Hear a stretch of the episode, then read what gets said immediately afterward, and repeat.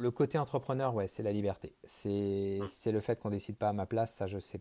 Enfin, je savais que j'aurais du mal si je bossais dans une boîte. Euh, ouais, ça aurait pas été possible. Euh, et c'était vraiment ça que je cherchais dans le côté entrepreneur.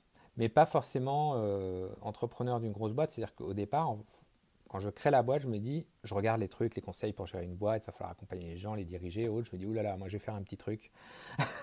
c'est pas pour moi ces grosses boîtes. Euh, je vais faire mon truc dans mon coin et ça marchera très bien comme ça. Après, je me rends compte que c'est pas si difficile de m'en dire, mais c'est plus tard. Bienvenue sur Comment t'as fait, le podcast de ceux qui veulent comprendre concrètement comment les autres ont fait.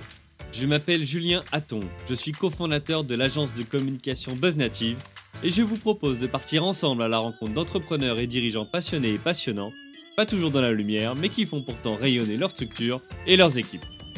À ces profils au parcours non linéaire, audacieux ou encore atypiques, je n'ai qu'une seule envie, leur poser la question comment t'as fait? Si vous aussi auditeur, vous rêvez de découvrir les coulisses et le quotidien de nos invités, que vous soyez entrepreneur averti, débutant ou en devenir, abonnez-vous et embarquez avec moi chaque semaine pour des épisodes d'une heure qui vous feront gagner des années d'expérience. C'est parti Bonjour chers auditrices, chers auditeurs. Aujourd'hui, pour ce nouvel épisode de la saison 3 du podcast Comment t'as fait? Les rencontres d'entrepreneurs, j'ai le plaisir d'accueillir Laurent de la Clergerie, cofondateur de LDLC, le site web numéro 1 du high-tech et du matériel informatique. Salut Laurent. Salut Julien. Alors Laurent, j'ai le plaisir à te recevoir ici sur ce podcast. Ton histoire, c'est celle d'un étudiant en électronique qui, en 96, après ton service militaire, a monté cette entreprise devenue depuis groupe réalisant près de 700 millions d'euros de CA et employant près de 1000 collaborateurs, à une époque où ce ne sont que les débuts d'Internet. Je t'ai découvert alors que je regardais l'émission euh, Pas trop incognito euh, sur M6. Je connaissais bien deux noms LDLC, c'est-à-dire de l'extérieur, mais pas du tout de l'intérieur. Et là, je suis tombé sous le charme d'un patron accessible, humain et avant-gardiste. Engagé, tu fais partie de ces entrepreneurs qui osent et testent, parfois gagnent, parfois ne gagnent pas, mais apprennent. Et depuis quelques mois, on te voit prendre la parole sur plusieurs sujets qui te sont chers, dont notamment celui de la semaine de travail de 4 jours. Ce que je propose, c'est que tu nous expliques en détail ton parcours et tes idées sur l'entrepreneuriat. Et pour ça, on va revenir sur ton expérience autour de trois grands chapitres. Le premier, c'est comment tu as fait pour passer d'étudiant en électronique à entrepreneur d'un groupe de matériel informatique réalisant près de 700 millions de CA. Ensuite, comment tu as fait pour installer la semaine de travail de 4 jours et quel premier retour ou apprentissage de cette expérimentation? Et enfin, comment tu as fait pour adapter ton activité en plein Covid-19, toi qui vends à la fois en ligne et en boutique physique? OK pour toi? OK, c'est parti. Allez, c'est parti. Donc, avant d'entrer dans la première partie, déjà, est-ce que toi, tu peux te présenter avec tes propres mots? Alors, euh, bon, bah, entrepreneur et entrepreneur dans l'âme, euh, c'est-à-dire que c'est le métier que j'ai toujours voulu faire. Euh, j'ai même trouvé une rédaction de cinquième où j'ai écrit que je voulais le faire depuis la maternelle. Donc, clairement, j'ai jamais voulu rien faire d'autre. Pompier ou autre, c'était pas mon truc. Alors, c'est pas vrai. À une époque, je rêvais d'être cuisinier, mais, mais mes parents m'avaient dit que c'était un métier chiant et, et du coup, j'ai pas eu le droit. mais donc voilà c'était le projet. Après ça, euh, qui je suis bah, Je suis le patron donc, de ce groupe que j'ai fondé en 1996. Euh, j'ai tendance à dire que je ne sais rien faire d'autre parce que j'ai jamais bossé ailleurs. T'as fait que ça euh, A priori, je me suis pas trop mal débrouillé, mais bon, ça n'a pas été toujours une ligne droite aussi l'histoire. Hein. Tu racontes la belle histoire quand tu prends tes chiffres, mais ça n'a pas été aussi simple. Et, oui. et puis, bah, j'essaye d'être un patron qui, fait attention à ses équipes, euh, qui, parce qu'en fait, il y, a un côté peut-être égoïste derrière tout ça, c'est que j'ai envie de me sentir bien quand je vois tous les gens le matin, quand j'arrive. J'ai envie de m'éclater dans mon boulot. Et, ben, et que les équipes s'éclatent, ça fait partie du jeu. Euh, et en fait, j'ai toujours eu euh, cette envie que ça se passe comme ça. Et au-delà de ça, très ambitieux, parce que comme je le dis régulièrement, mon objectif c'est de racheter Amazon. Euh... ça. Non, en fait, l'idée, c'est d'avoir un objectif hyper loin, euh, dont je sais que c'est très, très, très peu probable d'arriver, mais pour dire, il n'y a pas de limite là où on va. Hmm. Ok, bon, bah écoute, très bien. Alors, tu vas nous expliquer justement dans le premier chapitre comment euh, tu as fait pour aller jusqu'à 700 millions de CA. Évidemment, il y a des hauts, il y a des bas hein, dans la vie d'entrepreneur et même dans son quotidien, dans la même journée. Euh, mais juste avant, une dernière question que je pose à tout le monde, c'est pourquoi LDLC Pourquoi ce nom? Une très bonne question. En fait, quand j'ai créé la boîte, elle s'appelait EasySoft international, alors que faisait zéro de chiffre d'affaires. Mais il y avait l'ambition.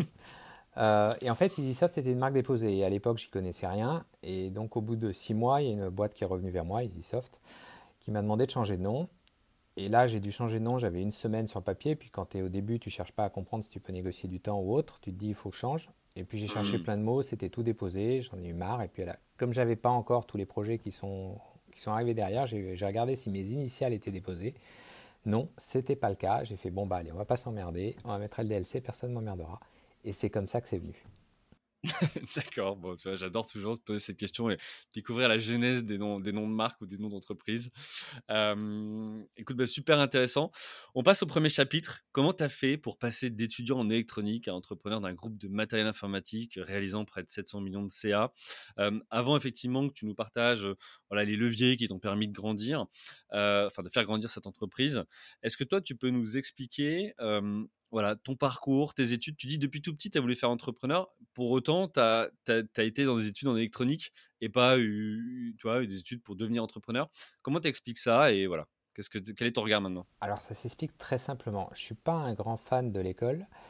Euh, j'étais pas un élève perturbateur, mais j'étais pas un élève qui bossait. Si un truc me plaisait pas, je le faisais pas. Et, et, globalement, il y a beaucoup de choses que j'aimais pas et en particulier des choses qui t'amènent sur une école de commerce comme euh, l'histoire, l'anglais, euh, enfin les matières, le français, qui n'étaient pas mes matières euh, préférées, et donc bah, aucune chance de faire une école de commerce.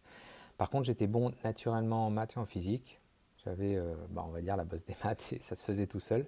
Je n'étais pas une premier de la classe parce que je bossais pas, donc ça ne me permettait pas d'être dans les meilleurs, mais en tout cas, ça, c'est ce qui m'a amené vers cette voie ingénieur en me disant plus tard tu feras une école de commerce puisque on peut faire le pont ingénieur-commerce en, passant outre les trucs qu'on n'aimait pas. Puis, euh, comme j'étais pas un gros bosseur, j'ai redoublé deux fois. Et du coup, bah, j'ai pas fait l'école de commerce après. donc, voilà pourquoi j'ai pas ce cursus commerce, même si dans ma tête, c'était une évidence que je devais faire ça pour, pour faire ce que je voulais faire. Et du coup, bah, c'est pas grave, j'ai appris sur le tas, j'ai joué à énormément de jeux qui étaient liés au commerce. Alors, des jeux que tout le monde connaît, type, euh, liés au commerce ou, liés à la stratégie des jeux type euh, Civilisation, euh, euh, SimCity ou autres, mais des jeux beaucoup moins connus aussi, qui étaient vraiment des jeux de gestion de boîte, type Capitalisme ou d'autres, où tu gérais ta boîte. Le premier jeu, d'ailleurs, je me rappelle, à 10 ans auquel je jouais, c'était un jeu sur Apple 2E. Tu vendais des boissons et des chocolats sur une petite cafette sur le bord de la plage et tu devais, suivant le temps, anticiper tes, tes stocks et autres. Et c'était un des premiers jeux auxquels je jouais. Toujours dans, ce souci d'essayer de, trouver euh, le truc. Et en fait, voilà, j'ai toujours joué, et c'est comme ça que j'ai appris. C'est à travers l'utilisation, si, il y a d'autres jeux, les jeux de gestion de parc, euh, parc d'attractions ou autres, enfin, tous ces thème hospital, thème parc, euh, tous ces jeux où tu dois gérer quelque chose.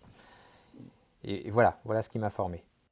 Ok, ouais, c'est vrai que moi j'ai connu aussi SimCity, des jeux, tu peux faire pousser des choses pas très légales, des jeux autour de, la bière aussi. Enfin voilà, je, suis devenu brasseur très tôt dans ma vie grâce à Internet.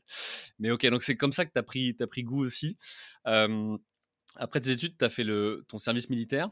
Euh, et de là à monter une boîte tout de suite, enfin c'est pas hyper commun euh, dans les années 90. Euh, qu'est-ce que, qu'est-ce qui t'a mené à ça tu, savais ou tu voulais d'abord, tu t'es dit je vais faire d'abord un peu ma carrière pendant quelques années pour voir comment c'est l'entreprise? Non, alors en fait quand je suis sorti de l'école j'ai envoyé des CV. clairement en mode j'ai envoyé des CV, j'ai reçu aucun enfin j'ai été, mon CV devait être pour, enfin pas où le CV ou la lettre de motivation était pourri, mais en tout cas j'ai jamais eu un entretien. Euh, et à côté de ça, j'avais développé pour mon père, euh, qui travaillait chez Renault, un logiciel qui lui servait à faire tous ses devis. Il était commercial en caribus et il faisait tous ses devis dessus. Et à un moment, on s'est dit, bah, on va créer une boîte pour vendre le logiciel à Renault. Euh, donc on a créé la boîte pour ça. Je suis allé présenter le logiciel à Renault, qui a trouvé le truc sympa et qui m'a dit, on vous rachète le code source pour 50 000 francs à l'époque, et puis ça ira. J'ai dit, non, non c'est pas ce que je veux. dis oui, mais nous, c'est notre proposition. Ben, je ne l'aurais pas vendu, mon père a arrêté d'utiliser le logiciel. Mais par contre, j'avais créé une boîte. Et donc, il hmm. fallait bosser dedans et la développer. Et c'est comme ça que c'est parti. Et j'avais, en fait, j'ai créé la structure, je me suis jeté dans la piscine et la piscine était vide. et d'ailleurs, euh, alors en 96, il fallait encore un capital justement de 50 000 euros minimum. Non, c'était 50 000 francs, c'était 7 000 euros. Mais oui, il fallait, il fallait 7 000 euros minimum pour se lancer, ouais. Oui, alors chose qui est plus aujourd'hui oui, qui est plus vrai du tout aujourd'hui. Mais j'avais récupéré, parce qu'il y avait quand même des aides, j'avais récupéré 30 000 francs d'aide, euh, d'aide à l'entrepreneuriat, des choses comme ça. D'accord. Ok, donc là tu te lances. Tu, comment tu fais? Tu te lances tout seul? Tu... Ah, totalement tout seul. Donc sur ce projet, du coup, bah, j'ai plus rien et je vais retrouver un ou deux clients pour qui je vais développer euh, un logiciel de caisse, un logiciel de gestion de facturation, des choses comme ça. Et je vais partir comme ça. Euh, et on est à une époque où Internet est au tout tout début. Et moi, le code, en fait, c'est pas à l'école que je l'ai appris. Je l'ai appris parce qu'à 10 ans, j'ai eu un ordinateur entre les mains et que je me suis passionné là-dessus et totalement autodidacte là-dessus. Et mhm. d'ailleurs, euh, c'est une des choses qui m'a permis d'avoir mon diplôme parce que bah, sur ça, j'étais premier de la classe. euh, et sur le reste, j'étais pas bon, je suis sorti dernier de la promo. Euh, mais il y a des, mais il y a des matières qui m'ont permis de m'en sortir quand même. Euh, et entre autres l'informatique. Mais par contre, j'avais pas bah, Internet démarré et j'avais jamais appris à coder sur Internet. Et en fait, c'est né de là, c'est qu'en fait, j'ai voulu créer un site web et comme je vendais un peu de matériel informatique à, ces premiers clients avec qui je travaillais, je me suis dit, bah, tiens, tu vas faire un site sur lequel tu proposes le matériel que tu vends. Et c'est comme ça, totalement par hasard, sans ambition d'en faire quelque chose qui marcherait derrière, qu'est né LDLC. D'accord. Ouais, donc en fait, au départ, tu te dis pas, je vais en faire un mastodonte ou un groupe. tu te lances pour être entrepreneur. C'est quoi? C'est quoi? C'est pour être libre? C'est pour faire un peu de business? Le côté entrepreneur, ouais, c'est la liberté. C'est mmh. le fait qu'on décide pas à ma place. Ça, je sais. Enfin, je savais que j'aurais du mal si je bossais dans une boîte. ouais, ça aurait pas été possible. et c'était vraiment ça que je cherchais dans le côté entrepreneur mais pas forcément euh, entrepreneur d'une grosse boîte. C'est-à-dire qu'au départ, quand je crée la boîte, je me dis, je regarde les trucs, les conseils pour gérer une boîte, il va falloir accompagner les gens, les diriger, autres. Je me dis, oulala, moi je vais faire un petit truc. c'est pas pour moi ces grosses boîtes. Euh, je vais faire mon truc dans mon coin et ça marchera très bien comme ça. C'est après que je me rends compte que c'est pas si difficile de grandir, mais c'est plus tard. Hmm. Ok. Alors justement sur cette, cette notion après, bah, comment tu passes de toi tout seul qui fait voilà tes premières opérations, tes premières ventes, à un groupe de 700 millions. comment tu fais? Est-ce qu'il y a une différence entre monter sa boîte pour être libre et donc là tu, ne veux pas de contraintes, tu veux décider toi-même, donc d'un autre côté, c'est aussi chercher à ne pas avoir de pression. là, 700 millions de CA, 1000 collaborateurs, à un moment donné, maintenant, ils commencent à avoir un peu de pression sur les épaules. donc, comment tu as fait? Alors, en fait, bah, ça se fait, j'ai envie de dire, presque tout seul. Quand tout le monde dit euh, l'histoire, elle est superbe, je dis, mais en fait, j'ai pas fait exprès, ça s'est déroulé euh, au fur et à mesure. Euh, donc, je crée le site et puis je me rends compte que j'ai une commande le premier jour, deux commandes le deuxième, puis ça monte régulièrement. Et puis, je fais le bon partenariat avec le, le site qui, à l'époque, était le plus gros sur Internet, qui s'appelait Avoir.fr. Euh, le gars casse son PC euh, sans faire exprès, il a plus enfin c'est un étudiant, il n'a plus rien, il n'est pas capable de continuer son site. Je lis ça et je lui dis je t'offre un ordinateur. D'accord. Et je prends six mois de pub pour le prix d'un ordinateur. On est dans une autre époque, les bannières, il n'y en a quasiment pas. Mais ce site étant le plus fréquenté d'Internet à l'époque, bah, il va m'amener plus de clients et la boîte se développe. Et en fait, c'est voilà, de fil en aiguille, il y a les bonnes opportunités, les bons développements. La boîte se développe très vite. On est 1, on est 5, on est 10, on est 50. Alors 50, c'est un moment phare, c'est le moment où on rentre en bourse en 2000. D'accord. Euh, on lève 3 millions d'euros. En 4 ans, tu rentres en bourse? Ouais. Oui, parce qu'en fait, euh, dans un premier temps, j'avais pensé au capital risque, mais jamais le temps de s'occuper du dossier. Et puis finalement, il y a un cabinet qui nous dit, mais la bourse, vous pouvez le faire, ils font le dossier pour nous et on rentre en bourse. Il faut savoir qu'au moment où on rentre en bourse, on fait 17 millions d'euros de chiffre, on est une petite boutique, euh, on a encore une petite boutique. Le jour où j'ai annoncé ça aux équipes, on était 10. Oui, parce qu'on n'était que 10 aussi. Le jour où j'ai annoncé qu'on allait rentrer en bourse, euh, ils m'ont dit Laurent, t'es un grand malade. bah ouais, rentrer en bourse à 10 et avec ce niveau de chiffre d'affaires, tu te dis. Euh, ok. Mais euh, c'est les débuts, en fait, c'est la folie d'Internet. C'est quelques mois avant l'éclatement de la bulle. Donc voilà, tu es dans un truc où tu te dis, bon, allez, on tente et on, verra ce que ça donne. Euh, et pour l'anecdote, on est rentré le lendemain de la bulle, elle a, pété la veille. 13 euh, avril 2000, tu vas regarder, le 12 avril, le Nasdaq fait moins 11% en séance. Euh, tout pète dans tous les sens et on passe de justesse. alors qu'on rêvait de millions, on passe ric-rac, ric-rac. D'accord. mais c'est pas grave, l'aventure continue et voilà, on va. La bourse va, va quand même avoir un truc génial, c'est qu'elle va nous donner une visibilité de dingue. Mm. et, elle va encore accélérer le développement. Euh, et puis bah, ça se fait, euh, on, est dans, on est dans le bon train, on vend de l'informatique, qui est le premier produit qui s'est bien vendu sur Internet. On n'a pas fait des campagnes de marketing de malades comme toutes les boîtes qui ont explosé en vol parce qu'il n'y avait pas encore assez de clients à l'époque.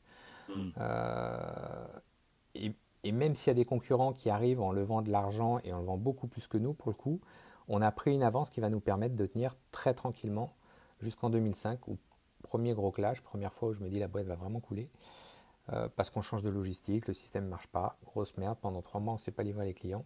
Donc autant dire, là on faisait 150 millions d'euros de chiffre, donc tu mmh. imagines 1500 commandes traitées par jour à l'époque, pendant euh, plus d'un mois, on est incapable d'envoyer une commande, on se retrouve avec 40 000 commandes de retard. On est insulté sur tous les forums, c'est la cata totale. Euh, et puis bon, bah, on va devoir remonter à l'envers, on se casse la gueule complètement. C'était une année, on était sur un train à 250, on finit à 110, on perd 5, 5, millions d'euros de chiffre enfin 5 millions de pertes, sachant qu'on ne s'est jamais refinancé derrière, donc vraiment très compliqué vis-à-vis des banques et autres. Euh, et on se fait doubler par tous nos concurrents. Mais l'énergie est toujours là, et comme on a toujours été une boîte en mode start-up, même si à ce moment-là, tu pourrais dire tout le monde est démoralisé, tout le monde part, c'est fini. Non, en fait, les gens, ils ont juste envie de se battre et de repartir. Hmm.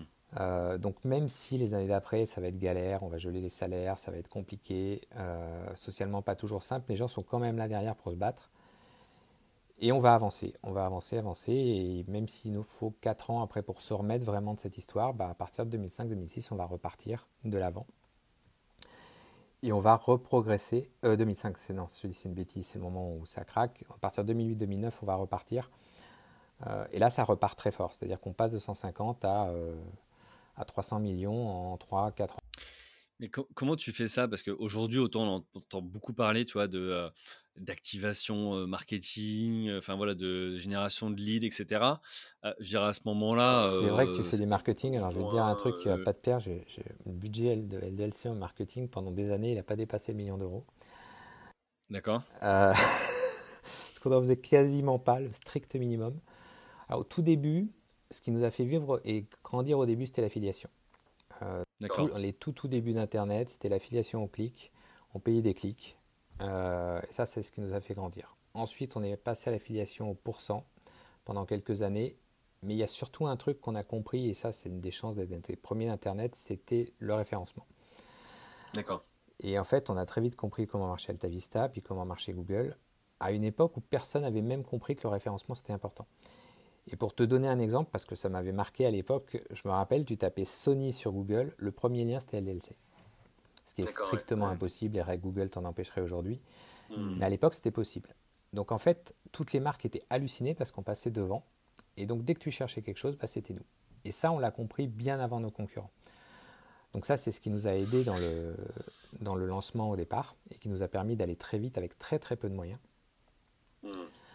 Euh, est-ce qu'il n'y a pas aussi un côté, tu vois, parce que pas quelque part autoporté, hein, c'est pas du tout ce que je veux dire, mais tu vends du matériel informatique à des gens qui sont déjà connectés, donc c'est déjà des gens qui sont, tu vois, hyper intéressés par le high-tech, l'informatique et autres.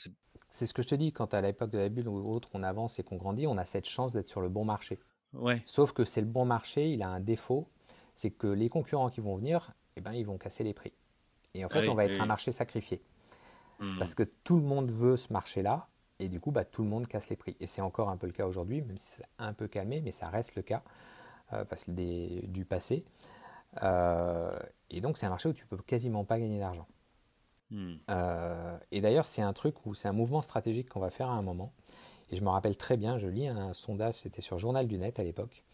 Et le sondage t'explique que sur Internet, 70% des clients cherchent le prix en premier. Hmm. Et moi, je regarde le truc et je dis, bah, on va prendre le truc à l'envers. 30% ne le cherche pas. Mais par contre, cherche tout le reste, certainement.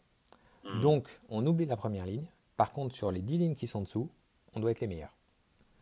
Hmm. Et on va se battre comme ça, et c'est comme ça qu'on va résister dans le temps à tous les autres, parce que finalement, nous, on est rentable, et on a toujours été une boîte rentable, à part l'année 2005 euh, en question, et à part il y a 4-5 ans sur notre première fusion qui s'est mal passée. Mais sinon, on a toujours été rentable.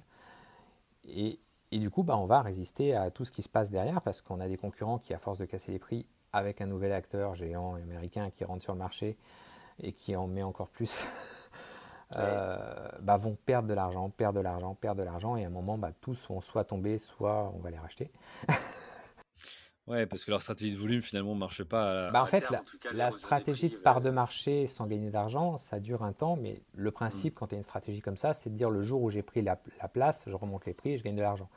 Mm. Sauf que comme euh, bah, Amazon arrive sur le marché et lui peut durer beaucoup plus longtemps que les autres parce qu'il bah, gagne de l'argent par, par d'autres moyens, bah, ils n'arrivent pas à passer et, ils vont tous tomber les uns derrière les autres parce que bah, sans mm. gagner d'argent, ça ne marche pas. C'est mathématique. Et nous, comme on a toujours gagné de l'argent, bah, finalement, on va, on va refaire notre place. Euh, même si à un moment on a raté la marche, bah, finalement, au fur et à mesure que les autres tombent, on va récupérer les parts. Mm. Et, et, continuer à grandir ou à les racheter. Et c'est comme ça qu'on va racheter Material.net en 2000. Euh, alors j'ai plus la date exacte, ça doit être 2012 si je ne dis pas de bêtises ou un petit peu après. Euh, et puis Top Achat il y a, trois ans, qui vont nous faire grandir, passer d'autres steps. Euh, Donc là, stratégie de croissance externe. Exactement.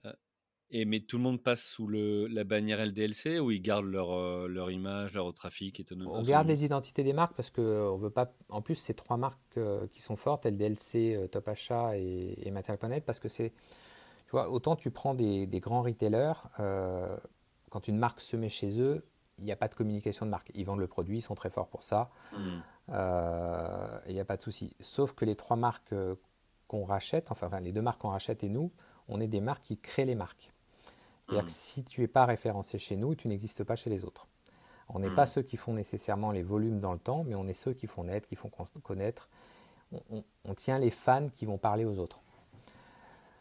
Et du coup, bah, on ne veut pas perdre les trois identités qui sont bien posées. LDLC un peu plus grand public. Material.net est, très high-end gamer, ceux qui cherchent la grosse config, euh, très haut de gamme, etc. Et Top Achat est très jeune dans sa clientèle. Euh, j'allais dire, il les prend au berceau. Euh, et donc, on a, voilà, on a ces trois univers qu'on garde d'ailleurs et qu'on tient à garder. avec des politiques un petit peu différentes sur les trois parce que justement bah, à, à ces clientèles diverses et variées mais avec cette force sur les trois marques, par contre, d'être toujours porteur des marques. C'est-à-dire si un produit n'est pas référencé chez nous, il y a très très peu de chances qu'il se vende finalement dans le marché français. Hmm. Et, et ça, c'est une force qu'on a. Euh, les tendances. Exactement. C'est une force qu'on a hmm. et qui nous rend quelque part incontournable au milieu de tout ça. Hmm. Ok. Euh, ok, et du coup, par rapport à ces marques aussi, c'est des équipes différentes placées à des endroits différents ou tout le monde est, vous avez regroupé au siège? Alors, bah, placées là où elles sont, c'est-à-dire que Matière Planète, quand ils rachètent, c'est des Nantais, donc ils sont toujours à Nantes, on ne les a pas fait, bouger. Mhm. Il y a toujours une partie de la logistique d'ailleurs qu'on a mutualisée avec la nôtre et c'est là que ça s'était mal passé à l'époque. Euh, bah, ça avait été compliqué de mutualiser. Enfin, c'était la première fois où on disait deux entrepôts vont fonctionner comme un seul et en restant deux et donc des stocks qui sont à deux endroits, pas simple. On, un peu, on a un peu galéré avec ça. Euh, mais aujourd'hui, ça marche très bien. Et, Top Achat, c'était différent. Ils étaient à Lyon comme nous, donc on est, ils se sont mis dans les mêmes locaux et, aujourd'hui, ils travaillent toujours à part. C'est-à-dire qu'ils ont une politique qui leur est propre. Euh, je me rappelle du, boss de Top Achat qui m'avait dit Mais Laurent, on travaillera comment ensemble? J'ai dit bah, Écoute, tu feras ce que tu veux. Euh, du moment que tu es rentable, moi je te laisse tranquille. Hmm. Ok. Ok, bon, écoute, c'est une bonne vision d'intégration, plutôt confortable. Ok, donc là, vous, vous, faites cette stratégie de croissance externe, et donc ça vous, ça vous permet tout de suite aussi ben, de passer les étapes, le, exactement. Puisqu'en gros, au moment où on reprend Material.net, nous on pèse 350 millions, eux ils pèsent 150, les deux vont stationner, on passe à 500, on fait un peu de croissance. Euh, et on rachète Top Achat au milieu du Covid et on va monter à 730, redescendre un petit peu à 700 la deuxième année de Covid. Euh, mais, euh, mais voilà, c'est les croissances. Et puis on a aussi racheté, j'oubliais, Olis, qui était un, Apple Premium Reseller qui pèse 60 millions, qui va aussi nous faire grandir. Donc après, il y a aussi beaucoup d'agrégation de toutes ces marques et de, tout le personnel. Différentes cultures d'entreprise qu'il va falloir mettre dans notre mood. Euh, mais, euh, qui réunissent des équipes qui arrivent à travailler ensemble et qui, gardent toute leur identité. Hmm. Ok. Alors, on a parlé là de, de, la stratégie, on a parlé beaucoup de finances. J'aime bien aussi parler de l'humain parce que c'est aussi euh, bah, les hommes, hein, avec un grand H, qui, qui composent l'entreprise, qui créent la valeur. Euh, tu as dit, il y a eu 3-4 années difficiles où on a dû voilà, geler des augmentations de salaire, etc. etc. C'est hyper compliqué quand on vit ces moments-là après de, de, revenir à, des situations plus, plus positives. Comment tu as fait, toi, d'un point de vue humain, d'un point de vue animation d'équipe, pour justement bah, driver aussi cette croissance? Alors, en fait, pour moi, ce qui a toujours été important, et ça avec les équipes, même dans les années difficiles et dans les années où tu as des syndicats qui te rentrent dedans ou autres, il y avait toujours eu un, un point qui a été capital pour moi, c'est la transparence avec les équipes. Euh, c'est-à-dire que dans les années difficiles, moi j'allais voir les équipes et je leur expliquais les chiffres. Et je leur expliquais comment se passait le bilan et pourquoi les chiffres étaient comme ça et pourquoi ça allait mal. Euh, et que oui, évidemment, je les les salaires, mais que je voyais pas d'autre solution. Et que s'ils n'étaient pas contents et qu'ils faisaient grève, bah on, pouvait faire euh, la queue à la NPE à la fin du mois.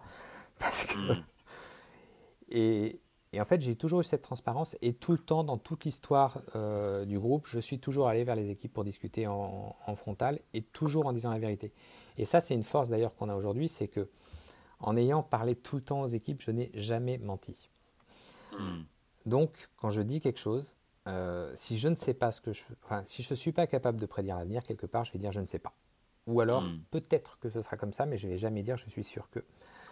Euh, il y a toujours cette transparence. Donc, quand j'annonce quelque chose, quand je dis quelque chose, quand je dis que ça va pas, quand ou que je dis que ça va, tout le monde me croit. J'ai pas besoin de. Il n'y a... a, pas le truc où tout le monde sort de la salle et se dit ouais, il a essayé de nous embobiner. Euh, hmm. Non, j'ai un backlog d'assez d'années fait que bah, finalement, les équipes, quand tu leur racontes le truc, elles y croient. Après, qu'elles soient d'accord, qu'elles soient pas d'accord, qu'elles se disent euh, c'est pas ce qu'on a envie de faire et ils nous amènent un truc, on n'a pas trop confiance, ça peut arriver. Euh, mais voilà, j'ai jamais menti et je n'ai jamais, j'ai jamais dû revenir en arrière en disant ce sera différent. Après, il y a d'autres étapes humaines. Hein. Quand tu reprends une première boîte, ça aussi, ça a été quelque chose de compliqué. Euh, tu mets euh, en plus deux patrons fondateurs, donc on le dit souvent, hein, la boîte ressemble à son patron et mm. les équipes ressemblent à leur patron. Euh, eh ben, on n'était pas pareil. On s'était dit ça va bien bosser. Euh, moi je suis plutôt front, toi tu es plutôt back. Euh, ça va aller ensemble. Sauf qu'on n'avait pas vu que moi je suis plutôt cool et fonceur. Et toi tu es plutôt contrôlant et, et tant que j'ai pas tout contrôlé, je fais pas. Hmm. Et donc ça, ça aussi, ça a, créé du grip, ça a créé de la non-confiance des équipes parce qu'elles elles font confiance à la fondateur donc à des moments, des, moments durs qui font que bah, ça se passe mal et qu'on n'avance pas et qu'on grippe carrément. Euh, et à un moment, on s'est dit entre nous, les deux, fondateurs, bah écoute, je t'ai racheté, il faut que tu partes parce que on ne peut pas rester comme ça, ça va bloquer. Et ça a vraiment débloqué les choses. Euh, ça, c'est quelque chose que j'ai appris, c'est qu'à des moments, vos deux fondateurs forts, quand ça ne passe pas, il ne faut, faut, pas que ça reste ensemble, ça empêche les équipes de prendre. Euh, et ça a vraiment débloqué et, débloqué avec les années à un point où je me rappelle de cette image, c'est arrivé avec la semaine de 4 jours, mais où il y a un reportage euh, chez Material.net, parce que je me rappelle du premier jour où j'arrive chez eux, il faut savoir qu'on était les deux plus gros concurrents qui se ressemblaient le plus, et eux à un moment avaient espéré nous passer devant. Et donc le jour où on les rachète pour eux, mais c'est, ils ont perdu euh, la bataille de Verdun, ils ont perdu tout ce que tu veux, c'est, catastrophique. C'est mentalement, c'est, le pire concurrent qui les rachète. Ouais, et puis tu passes sous la bannière de l'autre, tu t'es fait coloniser quoi. C'était chez, alors on n'avait pas ça chez eux, mais nous on avait le logo bleu, ils avaient le logo rouge. Ils m'apprennent à l'époque qu'ils n'avaient pas le droit d'utiliser le bleu dans leur présentation. D'accord. Tu vois Ouais, dans les, dans les guidelines de la marque, euh, attention pour pas voilà, laisser penser qu'on est euh, le, concurrent. Et, euh, et, donc, en fait, le jour où j'arrive et que je leur dis ça, je dis Je sais que vous avez perdu une bataille, mais maintenant on va se battre ensemble. Mais ça reste très très dur pour eux. Et en fait, c'est marrant parce que voilà, quand c'est la semaine de 4 jours, un jour, il y a un reportage qui est tourné chez eux et je les vois porter des t-shirts LDLC. Et là, franchement, tu vois le truc, tu vois l'image, tu dis waouh, ça y est, on, est une équipe. C'est devenu naturel chez eux, ça n'a jamais été demandé, ça n'a jamais été imposé et ils le font totalement naturellement. C'est que ça y est, on a réussi à avoir un truc où tout le monde est derrière et, et on avance ensemble. Donc, quand tu as ces transformations humainement, même si tu les as pas calculées, même si tu les as pas faites, tu les vois, tu dis waouh, il y a un truc qui est en train de se passer. Hmm. Et l'humain était toujours au, centre, même si euh, en 2005, on a un gros plantage. Et la start-up qu'on avait qui, euh, qui marchait super bien, bah derrière, je me dis, on a été un peu con, on a été trop start-up, on était trop inconscient, et on va recruter des mecs de l'extérieur, hyper dirigeants, enfin des, des, pros, comme on pourrait les voir quand on est start-upper et qu'on se dit, bon, bah, j'ai besoin de cadrer pour un gars qui a 20 ans d'expérience, il faut qu'on faut qu'on me mette des hmm. mecs bien pour bouger. Et c'est pas que ça n'a pas marché, mais ça a changé la boîte. Elle est devenue mm. hyper contrôlante. Et ça, en 2000, bah, ça fera partie, on va en parler avec les 4 jours, mais c'est une des raisons qui m'a fait tout changer. D'accord. Bon, bah écoute, est-ce que, juste parce qu'on va passer à cette deuxième partie, jusqu'à là, les 700 millions de CA, est-ce qu'il y avait un autre fait marquant là, tu, parlais de tous les rachats? Je t'ai dit, il y a les rachats, il y a la croissance, il y a le Covid. Mmh. Les années Covid ont aidé. Cette année, on ne fera pas 700 millions parce qu'il bah, y a un peu moins le Covid. Et puis en plus, il y a la crise énergétique qui fait peur. Donc il y a pas mal de choses qui, qui mmh. vont contre. Mais ce n'est pas que nous, c'est le marché. mais en tout cas, euh, voilà, ça, ça a déroulé tout seul et ça s'est fait euh, de façon presque facile. Ok, bon, super. Alors, on passe à cette deuxième partie. Je suis impatient. c'est le sujet du moment. Euh, comment tu as fait pour installer la semaine de travail de 4 jours dans ton entreprise Et puis, bah, quel déjà retour ou apprentissage après quelques mois? Alors, on le voit hein, sur LinkedIn, à la télé, partout. tout le monde en parle. Il y a les pros ceux qui sont pour, il y a ceux qui sont contre, il y a ceux qui te titillent, il y a ceux qui sont convaincus. voilà, donc tu fais partie de ces patrons qui ont initié le fait de, enfin, qui sont partis de la réflexion que pourquoi on travaille cinq jours? Alors oui, ça a été décidé il y a, il y a des années maintenant, mais pourquoi on ne serait pas plus efficace ou plus heureux avec quatre? Tu as décidé de tout simplement engager cette initiative dans ton entreprise. Et mon idée dans ce chapitre, c'est d'arriver à savoir qu'est-ce qui t'a mené à cette réflexion-là et bah voilà, comment tu as fait pour après tout simplement mettre en place, expérimenter, peut-être faire évoluer au fur et à mesure, parce qu'il y a peut-être des choses qui fonctionnaient et d'autres moins. et bah, ce qui nous amène à en parler aujourd'hui ensemble. Alors, bah, on va reprendre. Donc 2015, 2016, je me dis, en fait, je, lis un livre, c'était le livre d'Alexandre Gérard, Le patron qui veut plus être chef, et je finis ce livre en me disant, mais merde, en fait, tu gères pas la boîte que t'aimes. Tu gères une boîte qui fonctionne, il n'y a pas de souci sur ce point-là, il n'y a, pas, a rien à redire. Par contre, bah c'était ta boîte de 2005 qui était l'éclate. Les gens, on, hmm. on, s'éclatait, on ne se posait pas de questions, il n'y avait pas de contrôle, il n'y avait pas de machin, c'était génial. Et je me dis, je veux retrouver cette boîte. Alors, entre-temps, ça a grandi, hein parce qu'on fait 500 millions, donc c'est encore plus grand.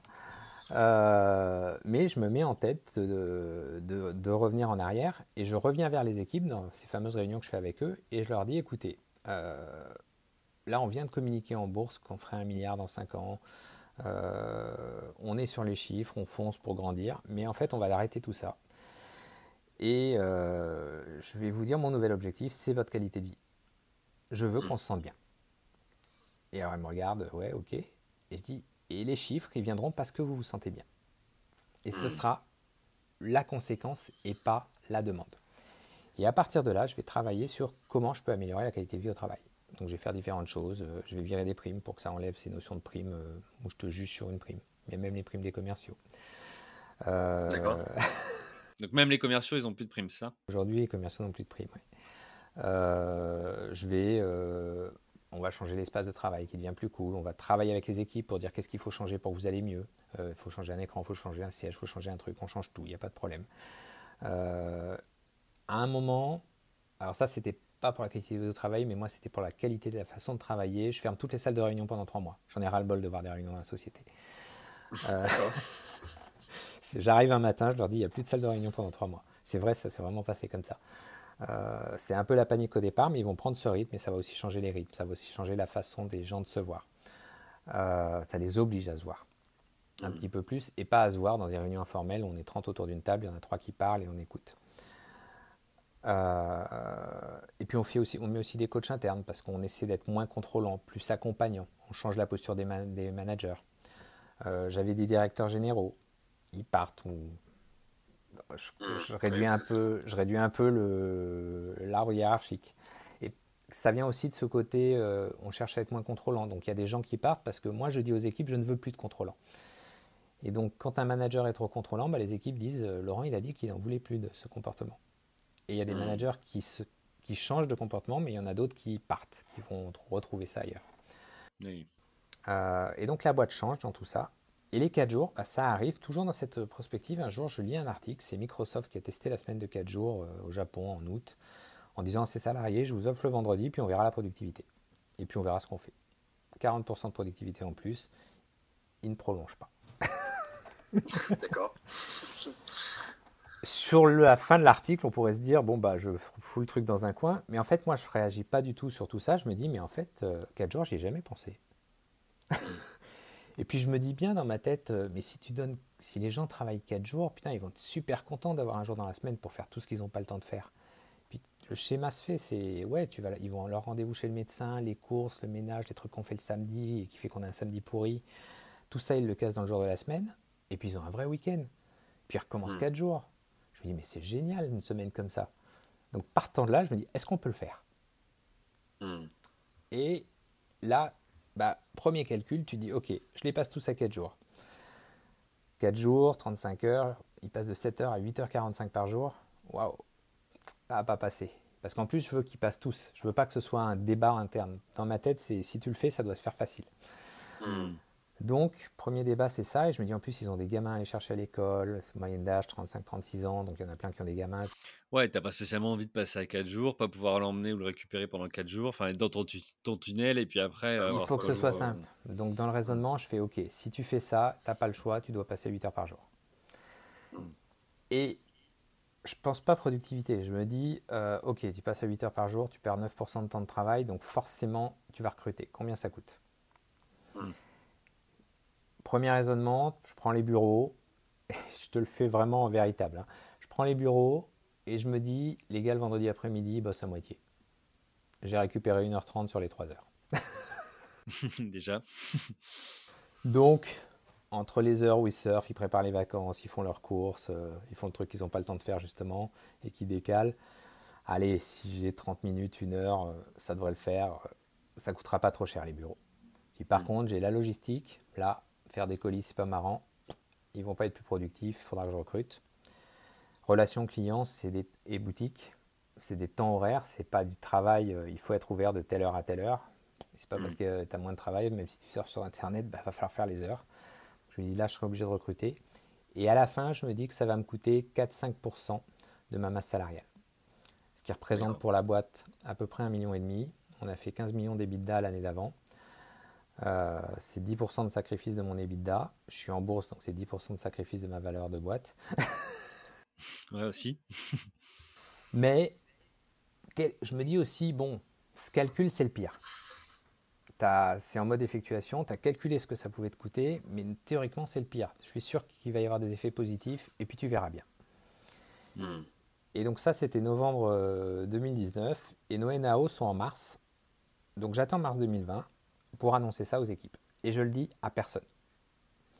T'as personne. Personne n'est au courant. Personne autour de toi. À part mon frère euh, qui, qui gère la boîte avec moi, à qui j'en parle pour être sûr qu'on est en phase. On n'en parle à strictement personne. Donc personne ne sait ce que j'ai en tête. Mars 2020, t'as le Covid. Bon, bah, les NAO sont décalés, ce sera juin 2020. Et donc j'attends juin 2020. Et juin 2020, euh, on fait des NAO, tout ce qui est plus standard, donc négociation annuelle obligatoire, négociation des salaires, des augmentations, des, petites demandes diverses et variées des syndicats. On conclut la réunion, on s'est mis d'accord, tout se passe bien. On est déjà une boîte où globalement ça se passe bien, hein. j'ai pas besoin de mettre les 4 mm. jours pour que ça se passe bien. Et à la fin de la réunion, je leur dis, il n'y a plus de questions, ok, bah moi j'ai une demande. Alors ça c'est le petit côté one more thing de Steve Jobs.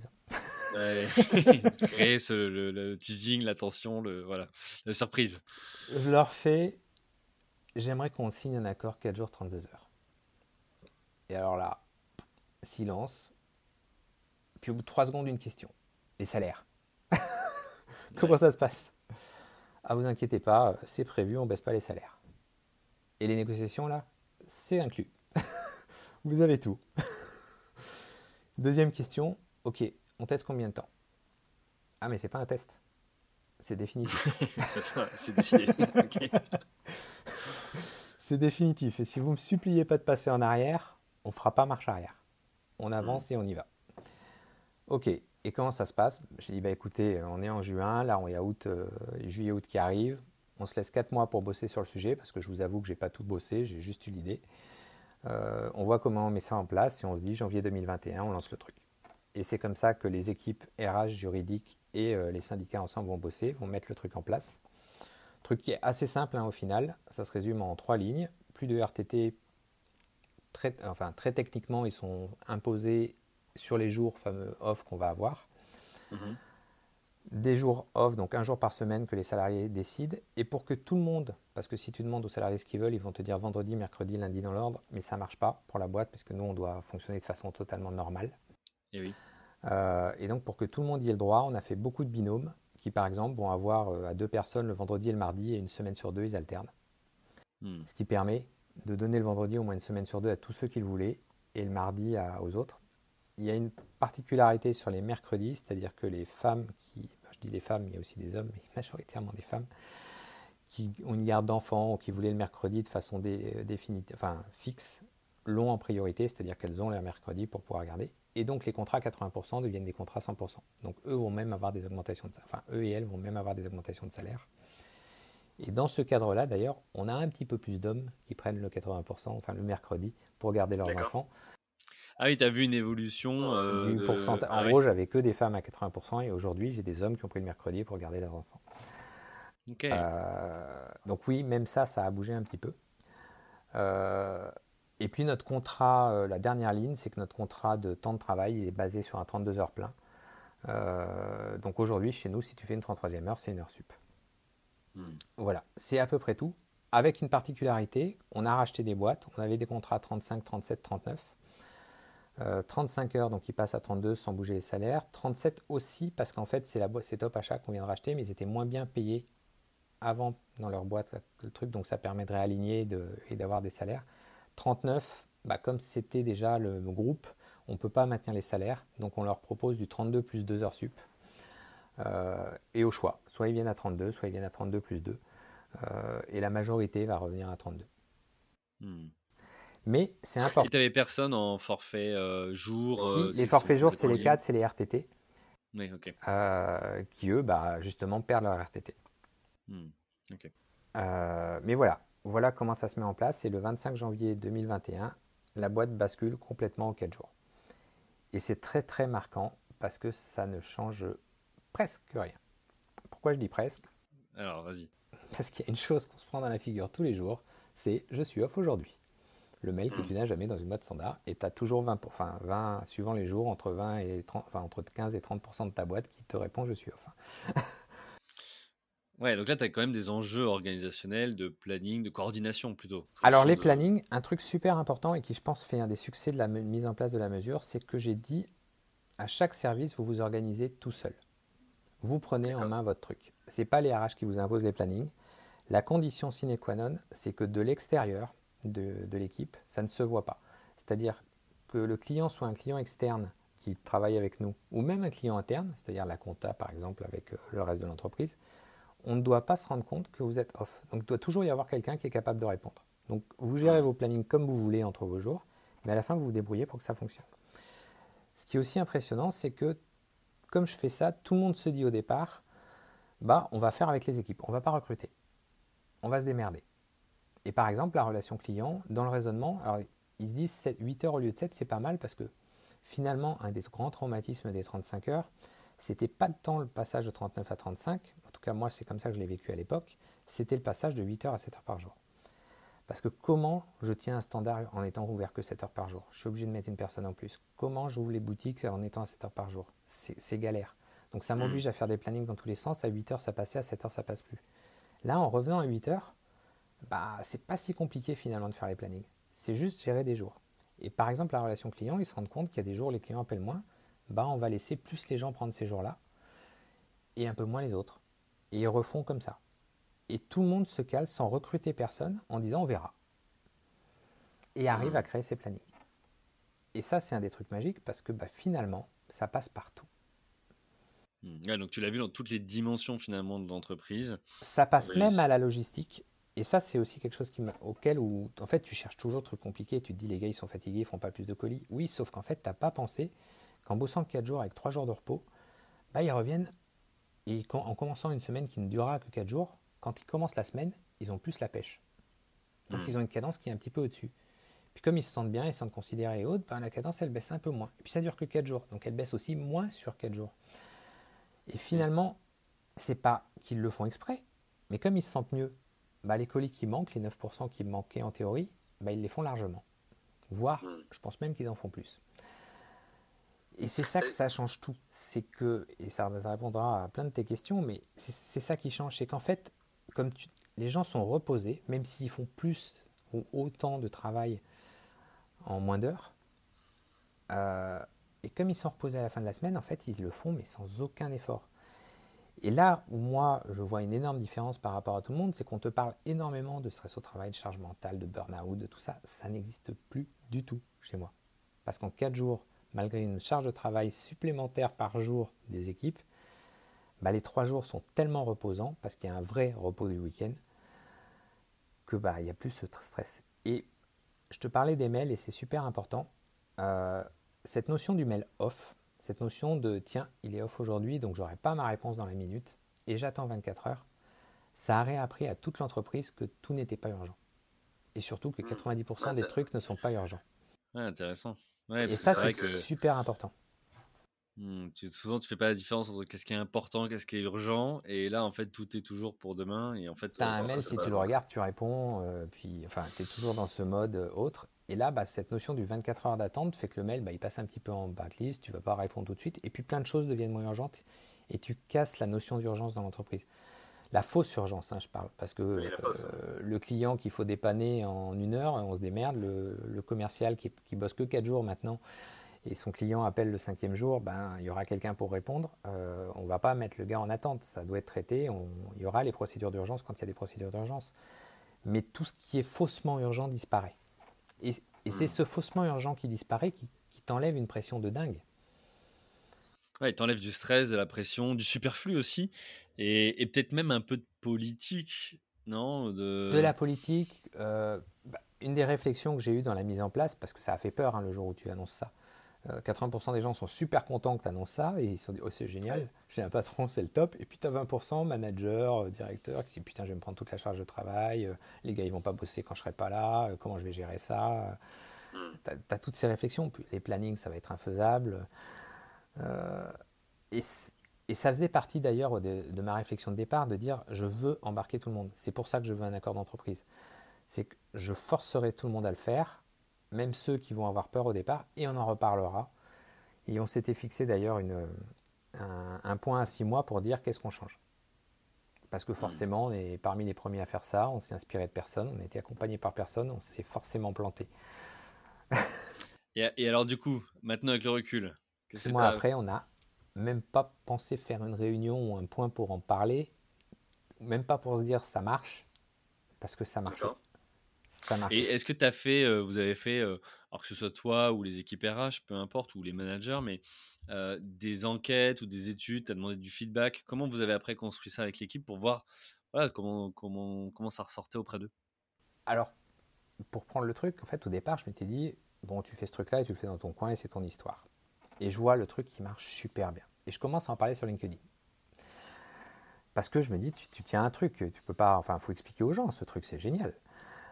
Donc je commence à en parler et j'arrête pas de dire sur LinkedIn, c'est génial, les équipes sont super contentes. Puis un jour, je me dis, tu t'arrêtes pas de dire les équipes sont super contentes, mais en fait, t'en sais rien. enfin, si, tu le vois, mais, mais combien? Hmm. Donc je balance un sondage sur le réseau interne où tu as 60% des équipes qui vont répondre. Et le résultat, donc 60% si tu fais des trucs, euh, les, résultats ils sont fiables. Hein. oui, oui, c'est un bon panel représentatif. Quoi. Voilà. Euh, le résultat, c'est 1% on veut revenir en arrière. Après enquête, c'est des gens en fait qui avaient des RTT et qui préféraient un peu moins de jours avec beaucoup de souplesse que ce jour dont finalement ils n'ont pas nécessairement besoin tout le temps. 2% mm. euh, qui disent moi 4 jours, 5 jours, je m'en fous. Mm. C'était euh, j'aime mon boulot, j'aurais bossé 5 jours, ça me change rien, c'est pas grave. Enfin, je ne suis ni pour ni contre, mais ça n'a pas changé ma vie. Et puis 97% qui disent c'est génial. Hmm. De façon plus ou moins forte, mais euh, tu as 40% quand même dans ces 97% qui te disent c'est que du bonheur, ça a changé ma vie. Les autres, faut pas revenir en arrière, etc. Tu as vu des, différences de, statistiques aussi en fonction de ceux qui sont peut-être célibataires, ceux qui sont euh, en fait, des familles C'est ça qui est dingue, c'est que tu embarques tout le monde. Pas aussi vite parce que le gars qui est célibataire chez lui, le jour off, au départ, il sait pas trop quoi en faire.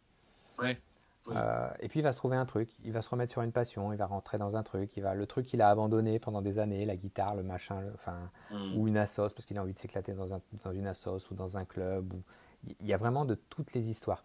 Vous verrez bientôt, ça va passer, ça va passer à la télé. On en suit un qui, qui a pris des études de boucher et qui se profite de son jour off pour faire sa, sa journée chez le boucher pour apprendre. Donc voilà, ça part vraiment, vraiment dans, dans toutes les histoires. Il y a, il y a plein d'histoires magnifiques.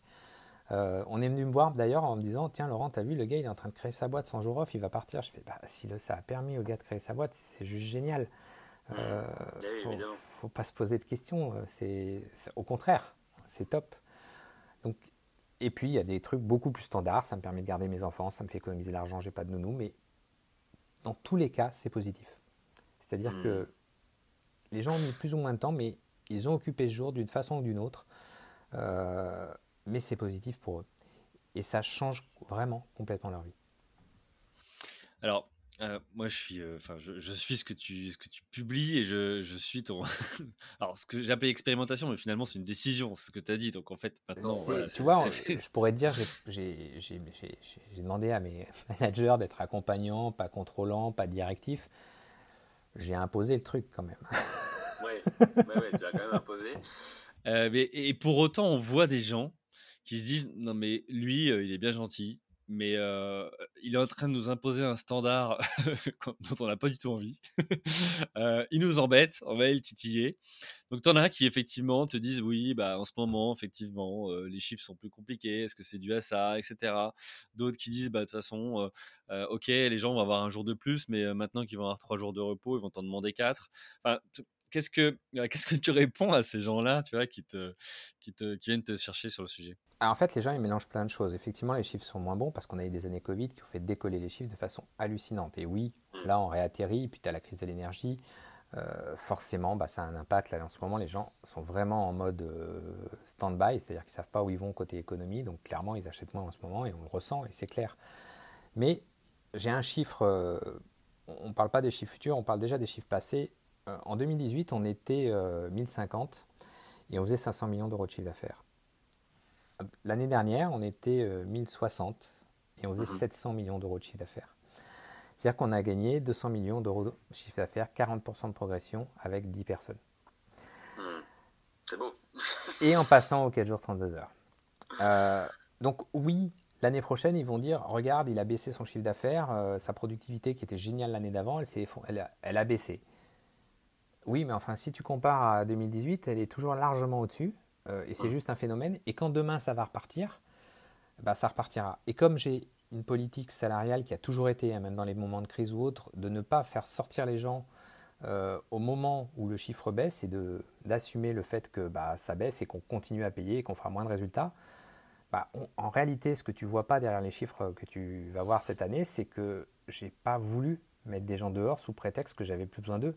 Parce que demain, mmh. j'aurai à nouveau besoin d'eux et ils sont là et ils continuent dans l'aventure. Et et tant pis si le chiffre de l'entreprise, cette année-là, parce qu'on est post-Covid et que bah, maintenant c'est un peu moins bon que l'année Covid, ça baisse. Mais ce n'est pas les 4 jours 32 heures, parce que le jour où on va redécoller, je suis désolé, je ne vais pas recruter, tu ne pourras pas venir bosser chez moi. Au moment où tu te rendras compte que ça va bien, il bah, faudra encore attendre que je fasse plus de croissance parce qu'on a la capacité à aller très très loin sans recruter. Euh, et moi, j'ai juste assumé ces coûts en attendant. Il ne faut pas voir ce côté-là euh, dans le côté négatif du truc en réalité, c'est une vraie bonne mesure. Et, c'est marrant parce que je, c'est la phrase qu'on a tous entendue et qu'on se dit, mais est-ce qu'un jour j'aurai l'exemple? Et je la vis à, mais de plein fouet, c'est il ne savait pas que c'était impossible, alors il l'a fait. Hmm. Euh, et ce qu'on ne sait pas qu'il y a derrière cette phrase, c'est que, bah, ok, il ne savait pas que c'était impossible, il l'a fait, mais maintenant, va convaincre les autres que le truc impossible, il est possible. Hmm. Bah, je suis sûr que quand. Euh, merde, je plus son nom. Euh, le premier qui a traversé la Manche en avion, euh, notre cher ami, euh, bref, premier pilote, tu serais pas monté dans son avion derrière. Parce que c'est pas parce qu'il l'a traversé que tu as confiance et que tu vas monter dans l'avion. Euh, il a fallu que ça s'éprouve, que ça aille plus loin. Bah, c'est un peu la même histoire. C'est, on a fait le truc, mais maintenant il faut qu'il y en ait d'autres qui suivent. Parce que maintenant, je le vois beaucoup, hein, c'est oui, mais alors, c'est une exception. Mmh. oui, c'est l'exception. C'est il a réussi son truc, mais c'est parce que son truc est adapté. et puis, c'était un patron qui était déjà bienveillant, donc c'est aussi pour ça que ça a marché. parce que les gens se défoncent pour lui. Oui, mais c'était déjà les mêmes. Et puis c'était aussi ceux qui voulaient faire grève à d'autres époques, parce que c'est pas été toujours une histoire linéaire, l'histoire d'LDLC. Si on va sur mon fil de poste, on verra à un moment, je poste ma responsable de CGT qui a été filmée par BFM, qui lui demande Et alors, vous êtes bien ici? Et elle répond Ouais, on est bien. Puis elle se reprend, elle fait Non, on est très bien. Bah, la même, je l'ai eue sur un parking à chanter les sardines parce qu'elle n'était pas contente des conditions de travail et que ça allait pas du tout et que c'est la même. Donc, mm. On a eu des, cette opposition qui se transforme. C'est-à-dire que ça n'a pas été une boîte toujours parfaite, mais on a fait le travail sur nous-mêmes pour aller loin et on est arrivé très très loin. Et on pourrait sans doute aller encore plus loin. Euh, ouais, après, c'est comme toute. Euh, je ne sais pas si on pourrait parler d'innovation, mais en tout cas de nouveauté, de dire. Euh, toi, il y a eu, par exemple, il y a quelques années, la, tendance de l'entreprise libérée. Alors, pour certains, bah, c'est un peu parti de ça, toutes ces idées aussi. Mais on n'est jamais allé jusqu'au bout. Parce que entreprise libérée, c'est pas si simple à mettre en place dans un gros groupe. C'est du changement, c'est faire partir des gens ou les remettre en question, c'est pas forcément simple. et puis finalement, derrière tout ça, parce que j'ai lu beaucoup de bouquins là-dessus, tu te rends compte que l'entreprise libérée, c'est simplement une boîte, quel que soit le mode de, de, direction, où tu as installé la confiance et où tu as donné l'autonomie, la responsabilisation aux équipes. Si tu as ça dans ta boîte, ta boîte, elle est facile à gérer. Hmm. Ok, bah écoute, on va prendre les, conseils. Euh, question avant qu'on passe à la dernière partie en 5 minutes de Covid-19, c'est euh, tu l'as appliqué à toi les 4 jours? Bah, si j'ai le temps de te parler, c'est grâce à ça. Euh, et si j'ai le temps de passer, de répondre aux gens sur LinkedIn, c'est aussi grâce à ça. Parce que je peux te dire qu'il y a deux ans, je bossais 7 jours par semaine quasiment, que c'est plus le cas aujourd'hui. Et qu'aujourd'hui, si je consacre 3 jours vraiment à l'entreprise, c'est le grand max. Parce que le reste du temps, je passe plus de temps à parler des 4 jours parce que c'est un vrai, vrai, c'est un vrai, vrai plus. Et j'essaie de faire comprendre que c'est pas juste une lobby, juste un truc les gars, euh, faites comme moi. Non, quand je vois les gens qui bossent dans la boîte, ça mérite, euh, ça mérite d'y réfléchir parce que les gens sont vraiment heureux, l'efficacité est vraiment là. Il y a la formule magique du manager, c'est-à-dire que, en gros, ce qui pourrait faire peur, c'est de dire, mais ouais, ok, tu mets ça en place, mais ça va me coûter de l'argent. Non, les gens sont vraiment plus efficaces. Tu les rends heureux et en plus ta boîte marche. Que demander de mmh. plus ouais, Tout le monde est gagnant. Et euh, tu aurais pu le faire par toi-même, le garder pour toi, rendre ton équipe, voilà, enfin augmenter, tu vois, la qualité de vie au travail, avoir des performances qui vont avec, sans pour autant bah, aller le diffuser partout, le partager. Tu aurais pu dire, bon, tiens, c'est notre truc à nous. Toi, tu es hyper engagé, t'en parles partout. Pourquoi? Bah, Tu vois, ces réunions que je fais tous les ans, l'année dernière, en octobre, quand je suis revenu vers les équipes pour faire ma petite réunion habituelle, puis forcément, on a parlé des 4 jours, et tu avais un bonheur dans chaque groupe, dans la pièce, qui était un truc de malade. Et il y a une question qui est venue, tu me parlais de trois jours. Ils m'ont posé dans beaucoup de groupes la question Et alors, c'est quoi la prochaine innovation sociale? Hmm.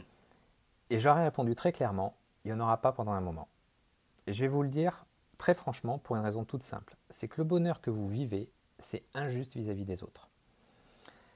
Et on est déjà tellement loin devant les autres que maintenant, si je continue à avancer, bah, je ne vais pas pouvoir expliquer aux gens que ce qu'on a fait, c'est faisable.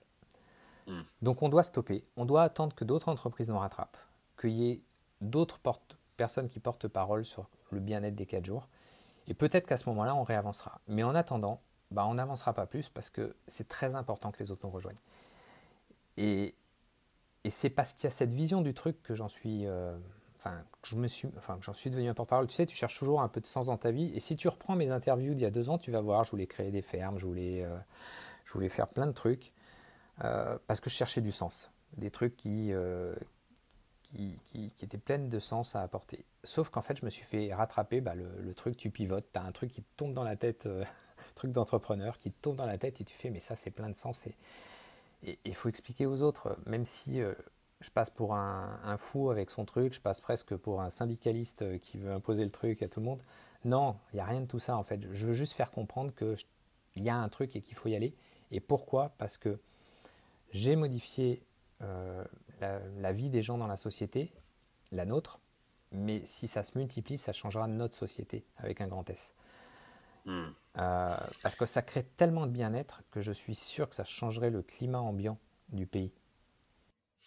Alors, tu me fais une super transition vers la dernière partie, notamment le Covid. Alors, on va regarder comment, toi, quel impact ça a eu sur le business et, aussi sur, euh, bah, on disait, sur ta distribution, à la fois en ligne et, en point de vente physique.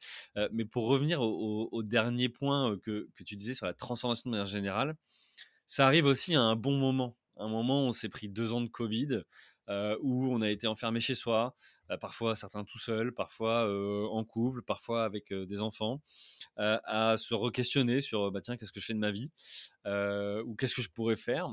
donc, est-ce que tu penses qu'il y a aussi un bon time to market, si, je reviens à une notion business et, et, surtout, ce qui m'intéresse dans ce que tu fais, c'est pourquoi en fait tu le fais pour tout le monde Tu vois, c'est ça qui est génial, je trouve. Alors, le time to market, il est hallucinant parce qu'en fait, les, sujets s'ouvrent. C'est vrai que mm. post-Covid, le télétravail, on veut même pas. Nous, on avait un jour de télétravail avant le, Covid. Mais personne ne voulait en entendre parler, euh, ou très peu. Euh, et là, d'un coup, on, prend, on a vécu en télétravail et on a vécu, et alors que d'autres sont partis en télétravail avec moins de travail, nous, on s'est parti en télétravail avec une boîte qui tournait à fond parce que clairement, on n'a pas été touché par le Covid. été tout le contraire. Tout le monde s'est équipé, mm. télétravail, machin, etc. Ça a été, euh, c'est aussi pour ça qu'il y a un déclin maintenant, parce qu'on a vraiment profité des années Covid. Et ça en 100% télétravail. C'est-à-dire que ça a marché du jour au lendemain. Les équipes, à aucun moment on s'est fait une réunion pour dire comment on fonctionne euh, demain en mode Covid. Non, ça s'est fait tout seul. Et il y a eu cette magie aussi dans la boîte. Euh, oui, on avait déjà fait du télétravail un jour par semaine, donc tout le système était en place, il n'y avait pas besoin de se poser de questions là-dessus, il fallait juste le faire cinq jours, mais ça a marché instantanément. Euh, donc, et on a fait cette croissance sans se poser de questions et les gens ont travaillé. Et on revient maintenant du Covid. Alors nous, on a bossé quatre jours euh, aussi en mode Covid. on revient dans un truc qui revient à la mode où tout le monde s'interroge sur la façon de travailler. je pourrais même te dire que je suis pas en phase avec tout. Je suis pas en phase avec le 100% télétravail, je suis pas en phase avec plein de choses parce qu'on a oublié des trucs au passage. Euh, mais par contre, effectivement, nous, on redécline un petit peu parce que bah, la période géniale redescend un tout petit peu. Donc on le vit aussi très bien. Mais on le vit. Alors il faut savoir que chez nous, il y a encore deux jours de télétravail autorisés, en plus de, du jour off. Donc quelque part, on, bosse, on peut ne bosser que deux jours par semaine dans la boîte. D'accord. Euh, mais il y a un truc dont je me rends compte quand même, parce que je vois les gens qui demandent de plus en plus de télétravail, et ça marche dans une boîte stable. Mais on va recruter des gens demain. Oui. Comment on board Et l'ambiance que j'ai créée dans cette boîte, je l'ai créée parce que les gens se croisent, se voient, vivent ensemble. Mm. Et autant sur l'existant, pas de problème, avoir deux jours de télétravail, un jour off et deux jours à se croiser. Mais ça, pour des nouveaux, ça veut dire qu'il y a des gens que tu vois jamais. Parce que toi aussi, tu as trois jours d'absence, et puis il y a deux jours où tu, bah, si tu n'es pas en phase avec les autres, il y a des gens que tu vois. Et en fait, je pense qu'on va un petit peu trop vite finalement dans la réflexion, qu'on oublie que sur un état de fait, ça fonctionne super bien, mais que dans le temps, ça fonctionnera moins bien. Et qu'il faut faire attention quand même à pas aller trop loin dans toute cette liberté, parce que on va s'en vouloir à nous-mêmes, parce que la relation humaine, ça fait partie. Enfin, moi, je peux en parler, et j'en parle parce que ce que je cherche derrière tout ce que je mets en place, c'est de la relation humaine. C'est le fondamental du truc. Euh, quand les équipes d'ailleurs m'ont demandé si j'étais pour le 100% des travail, j'ai dit non, je suis contre parce que je veux que vous voyez. Euh, une boîte, c'est de la vie, c'est un écosystème. Euh, ça fait partie de votre vie et, et, vous le vivrez bien parce que vous le vivrez. On met les conditions pour que ça se vive, mais si vous ne le vivez pas concrètement, vous ne vivrez pas. Et une réunion Teams, un, un truc, bah c'est, ça manque d'humanité, ça manque de plein de choses. C'est clair. À ce sujet, j'ai interviewé Emmanuel euh, Duez de The Boson Project, qui travaille sur les transformations justement des entreprises. Et, elle partageait sa vision, elle étudie beaucoup. En fait, pour elle, le, bureau, c'est comme une sorte d'agora. Et, en fait, tu viens chercher surtout l'autre avec un grand A. C'est le moment où tu viens. Euh, si tu viens te poser juste à côté de quelqu'un, tu parles pas parce que tu es focus sur ton ordi et que tu repars le soir. En fait, ça sert à rien. Tu t'es tapé un trajet pour rien, tu euh, t'as pas aidé l'environnement, toi, tu t'as pas trouvé de lien. Donc, vraiment, moi, je suis, complètement d'avis avec elle et, avec ta vision, qui est de dire, bah, quand tu viens, à un moment donné, on peut faire beaucoup de choses en visio, ça a plein de vertus, mais il y a aussi des moments de création de liens, où il y a des moments où on a besoin de se voir, de parfois se toucher, serrer la main, etc. Enfin voilà, toutes ces choses-là, qui font que bah, on, arrive à, se dire, on fait partie d'un même groupe, d'un même collectif, d'un sentiment d'appartenance. Et, et, ça, voilà. En tout cas, moi, c'est ma vision. J'en ai interrogé d'autres hein, sur ce podcast qui ont, tu vois, comme Théo Lyon, par exemple, de Kudak, qui dit bah, Nous, on est full remote depuis le départ. Ok, d'accord, sur le papier. Mais en fait, il explique, et très bien, et ça rejoint ce que tu dis, bah, il y a tous les deux mois des temps où il y a un apéro avec tout le monde, où on va se retrouver.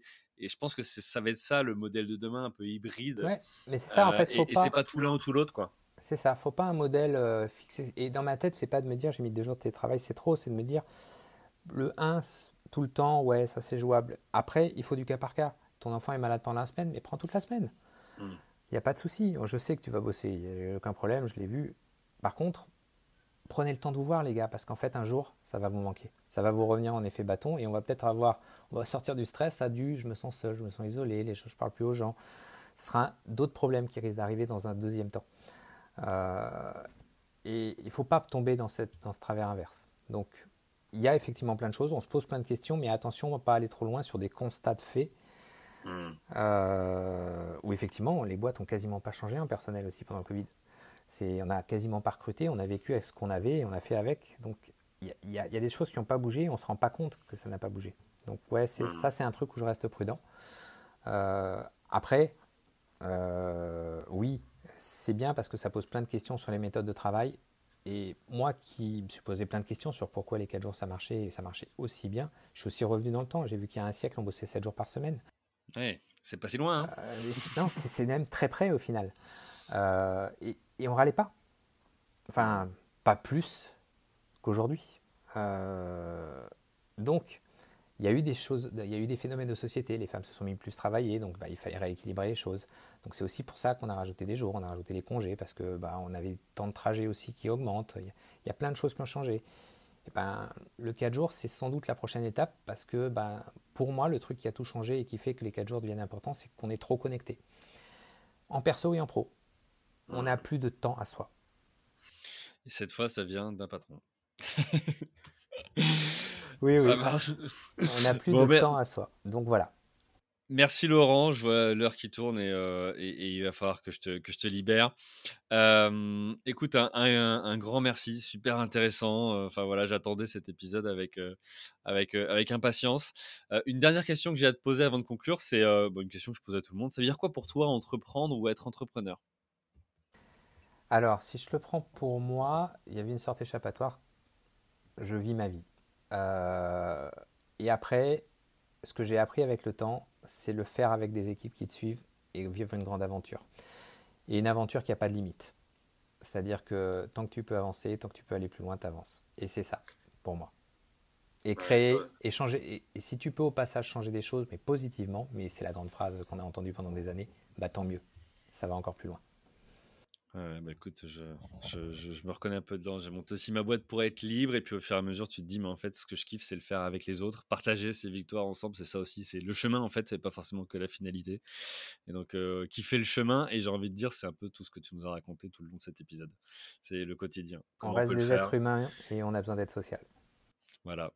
Bon, super. Bah, écoute, merci. Pour tous ceux alors, qui veulent euh, en parler avec toi, suivre ce que tu dis ou venir euh, voilà, te poser des questions sur euh, bah, comment toi tu as fait, ils peuvent te contacter sur LinkedIn, donc Laurent de la Clergerie. Euh, tous ceux qui veulent bah, découvrir euh, les produits, le site internet, si vous ne connaissez pas déjà, bon, ce qui serait étonnant, euh, ldlc.com. il me reste, bah, vous tous, à vous remercier pour votre fidélité, pour vos messages, vos commentaires. Voilà, c'est grâce à vous que chaque semaine, j'ai la chance de pouvoir interviewer des profils comme Laurent, tout aussi inspirants et enrichissants. il me reste à vous souhaiter tout simplement une bonne journée et vous dire à la semaine prochaine. Bye Merci à vous, chers auditeurs, d'avoir suivi l'épisode jusqu'au bout. Si vous êtes arrivé jusqu'ici, c'est que le podcast vous a plu. Alors pour nous aider à continuer, rendez-vous sur votre plateforme d'écoute de podcast préférée et laissez-nous un avis 5 étoiles avec un commentaire positif ou un message pour notre invité du jour. Parlez du podcast autour de vous, c'est le meilleur moyen de nous aider à vous proposer du contenu de qualité. C'en est fini pour aujourd'hui, un grand merci à vous et à la semaine prochaine.